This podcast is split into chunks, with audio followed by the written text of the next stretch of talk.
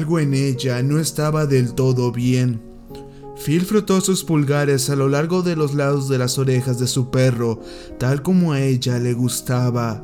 Spicy, su border collie típicamente bien arreglado, lloriqueaba constantemente. ¿Ha estado comiendo mucho? Yo pregunté. No, la llevaré a los veterinarios muy pronto, continuó consolando a su perro. ¿Crees que le pilló algún virus de los perros callejeros cuando corrió tras uno? Bajé de mi porche mientras Phil se sentaba en el suyo. Hmm, podría ser, respondió. Espero que se mejore. Te alcanzaré más tarde, dije. Phil, mi anciano jubilado, se había ocupado de Spicy desde que se retiró como perro rastreador. Los dos eran una pareja hecha en el cielo. Conocí a Phil desde que compré la casa de al lado y nunca lo había visto más feliz que el día que adoptó a Spicy. Me mudé a esta pequeña ciudad de Luisiana hace poco más de tres años. La idea era alejarse de todo. Pensé que al mudarme aquí podría escapar a un lugar donde la vida era lenta, donde las cosas estaban tranquilas y donde nunca pasaba nada.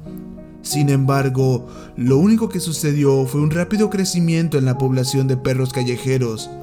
Trabajar por el control de animales, esto me hizo que cambiara mis planes. Esa vida tranquila que había deseado se estaba volviendo rápidamente tan ocupada como la lucha de la ciudad.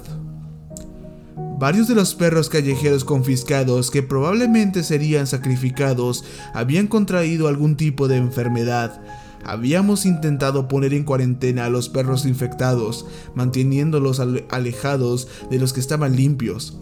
Era difícil de decir, ya que los perros callejeros descuidados no se veían exactamente saludables en el mejor de los casos. Pero hacíamos todo lo posible para mantenerlos separados. Normalmente, sacrificamos a los perros. No es agradable, lo sé, pero es parte del trabajo. Pero cada vez más los perros bajo nuestro cuidado rechazaban la comida y morían de hambre. Naturalmente los cremamos. Mi día de trabajo fue ajetreado, aunque sin incidentes. Pasé el día paseando con mi compañero de trabajo, Mike, recogiendo perros callejeros. Hoy era su turno de conducir la furgoneta. Hicimos una pequeña charla y cada uno dejó caer nuestras últimas teorías sobre lo que habíamos apodado el debate del perro por qué había aumentado la población de perros vagabundos y por qué se enfermaban. Inicialmente, Mike dijo que creía que la enfermedad desconocida era un ETS y que el clima caluroso los estaba volviendo locos.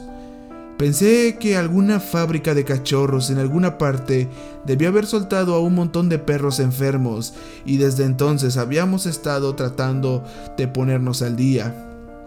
Sin embargo, con el tiempo, nuestras teorías se volvieron más tontas y fueron una forma de entretenernos en el trabajo.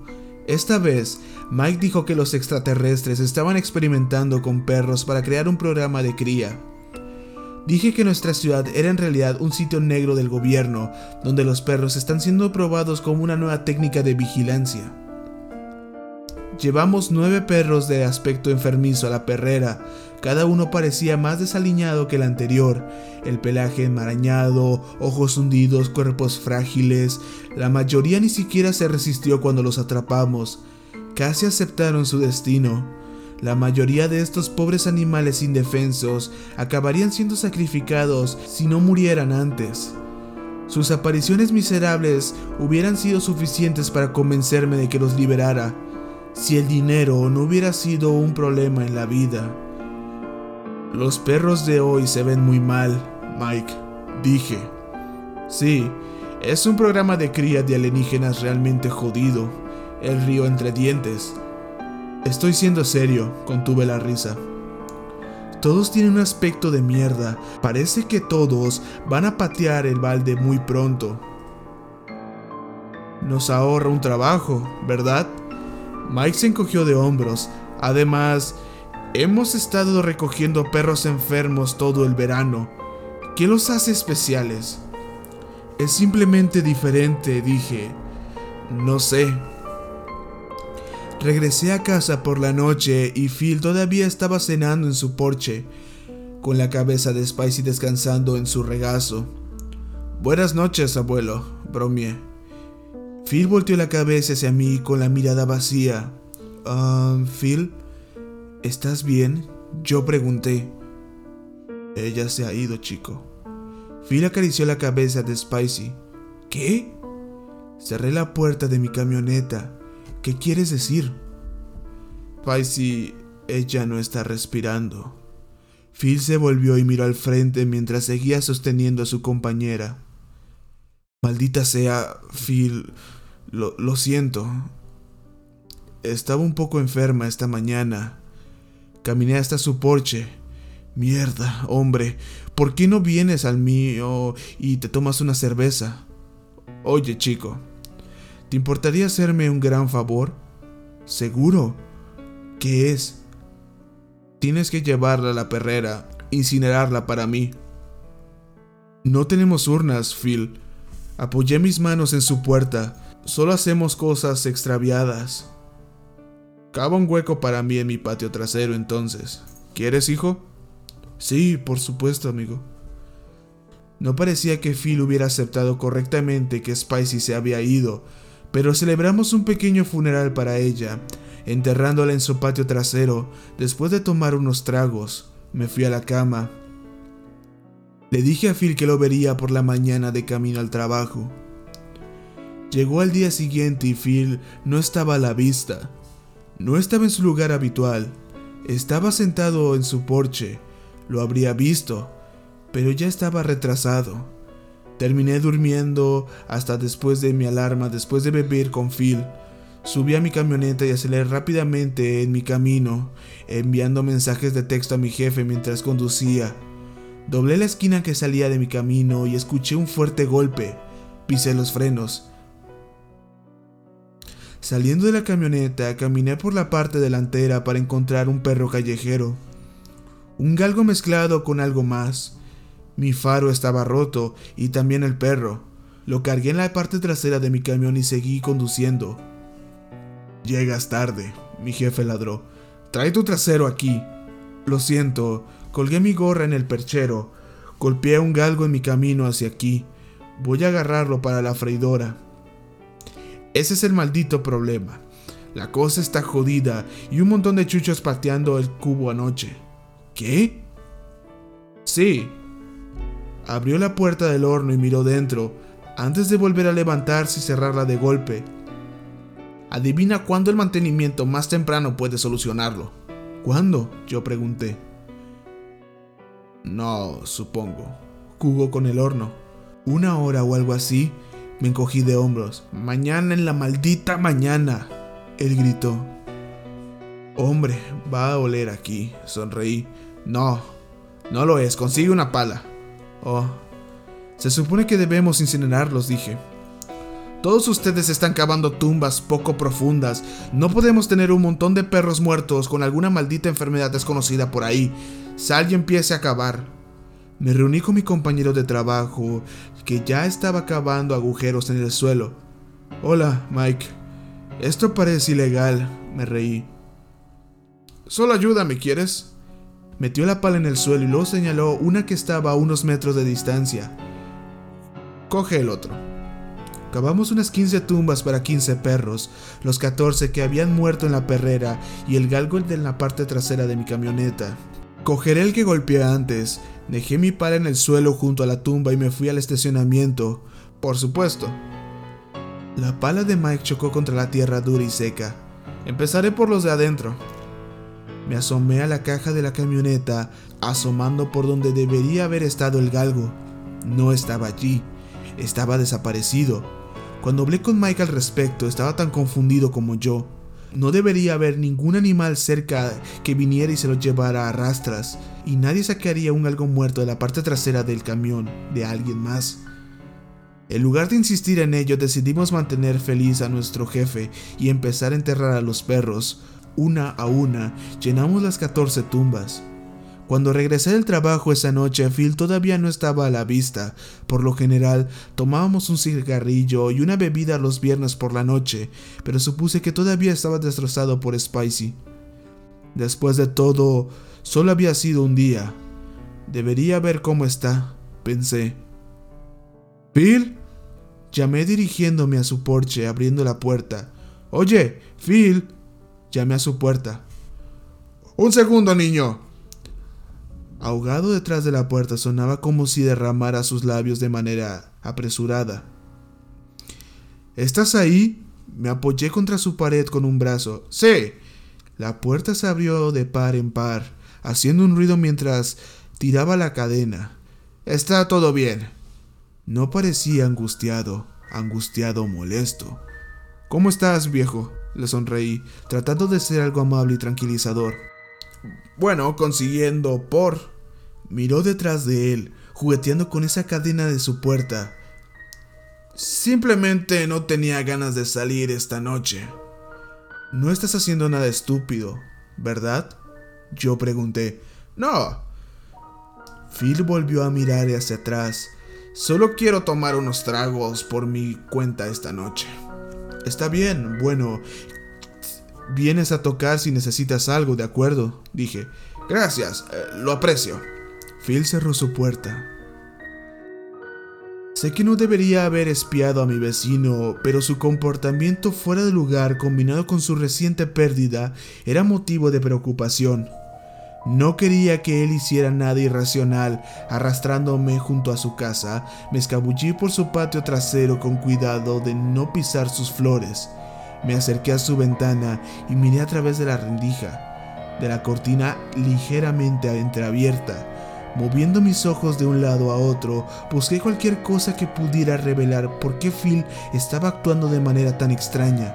Allí estaba sentado en su sofá, en su regazo descansaba la cabeza de Spicy. Hice una doble toma. Efectivamente, era Spicy. Estaba cubierta de tierra desde la nariz hasta la cola, y él le cepillaba el pelaje. Su mano libre descansaba sobre su cabeza. Podía ver sus labios moverse. No sabía si llorar o enfermar. Caminé hasta el patio trasero de Phil y efectivamente había tierra esparcida alrededor de un agujero del tamaño de un border collie. Me escabullí hasta la ventana por la que había espiado a Phil y Spicy. Ahora, en el regazo de Phil, la cabeza de Spicy se había vuelto hacia mí. Phil debe haberla dado la vuelta para cepillar el otro lado. Observé a la pareja a través de las ventanas una vez más y consideré llamar a su puerta nuevamente. Pasaron algunos momentos y pensé en lo que podía decir. Antes de que pudiera tomar la decisión, fue tomada por mí. Spicy levantó lentamente su cabeza y se sentó en el sofá junto a Phil. Débilmente pude escucharla. La vi gruñirme. Mis pies cayeron debajo de mí mientras me alejaba corriendo y mis llaves se deslizaron entre los dedos mientras trataba de abrir la puerta. Tropecé dentro de mi casa y cerré la puerta detrás de mí.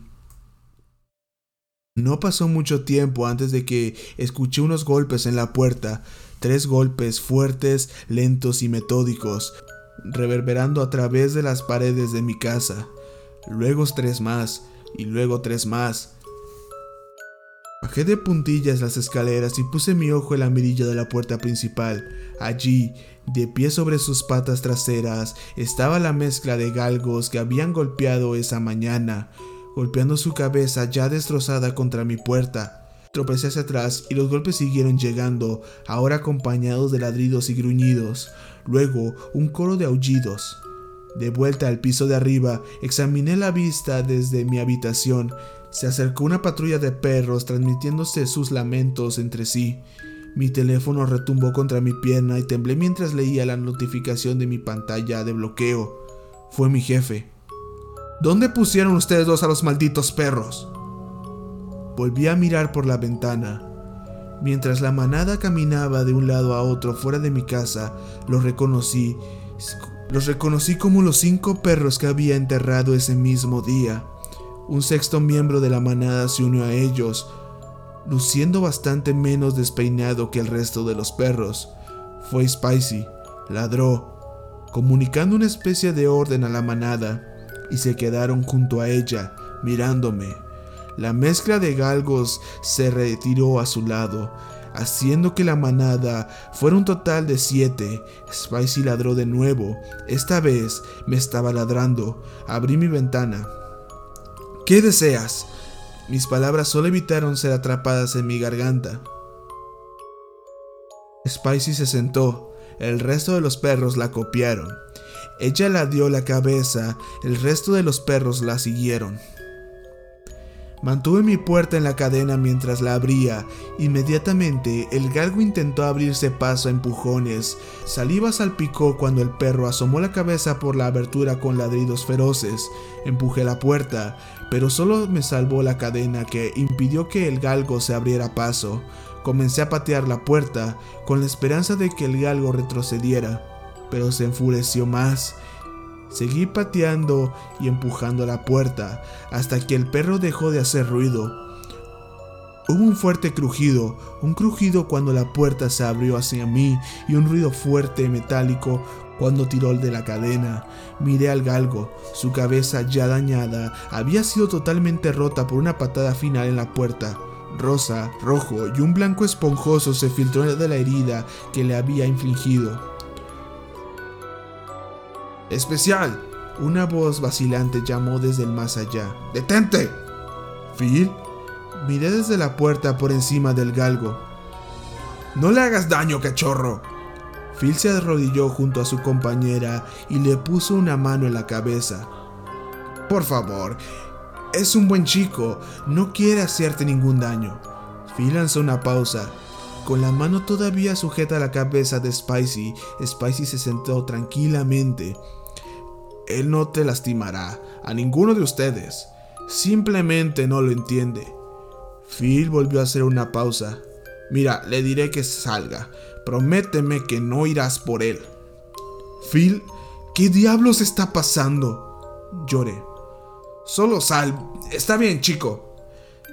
Desenganché la cadena y pasé por encima del galgo que estaba sobre mi alfombra de bienvenida.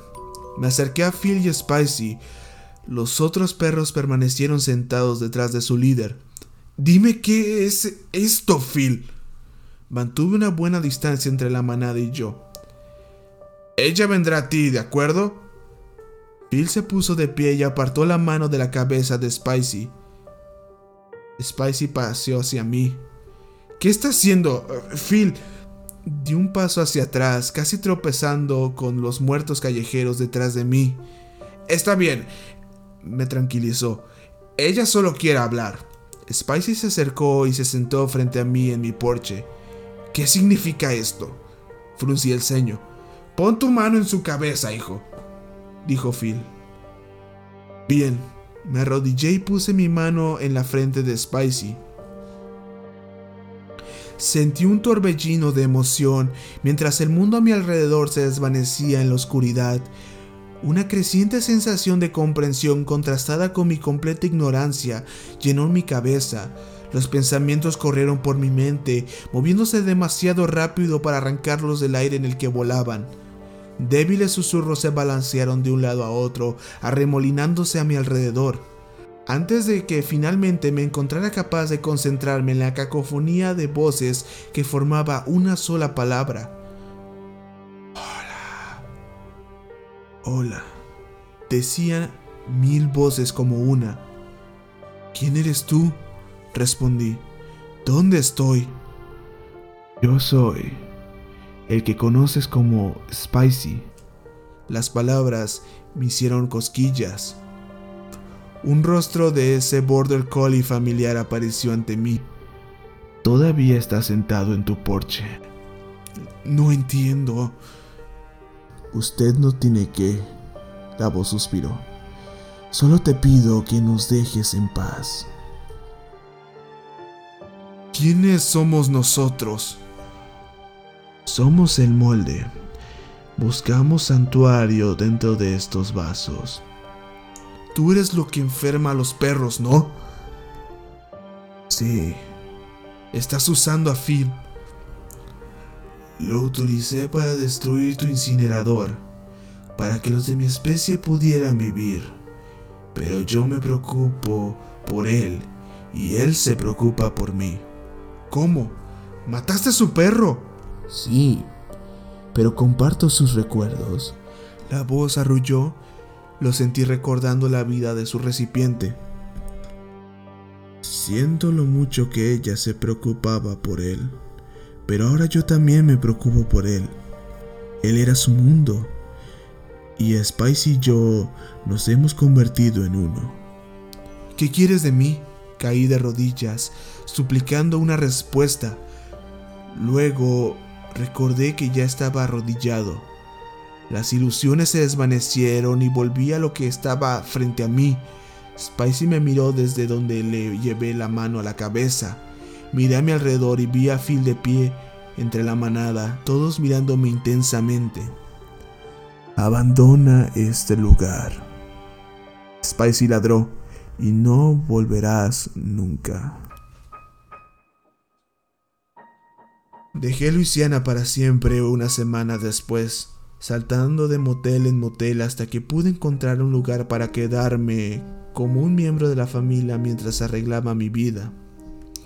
Ojalá supiera cómo le estaba yendo a Phil, si estaba feliz, si había llegado a un acuerdo con lo que Spicy se había convertido.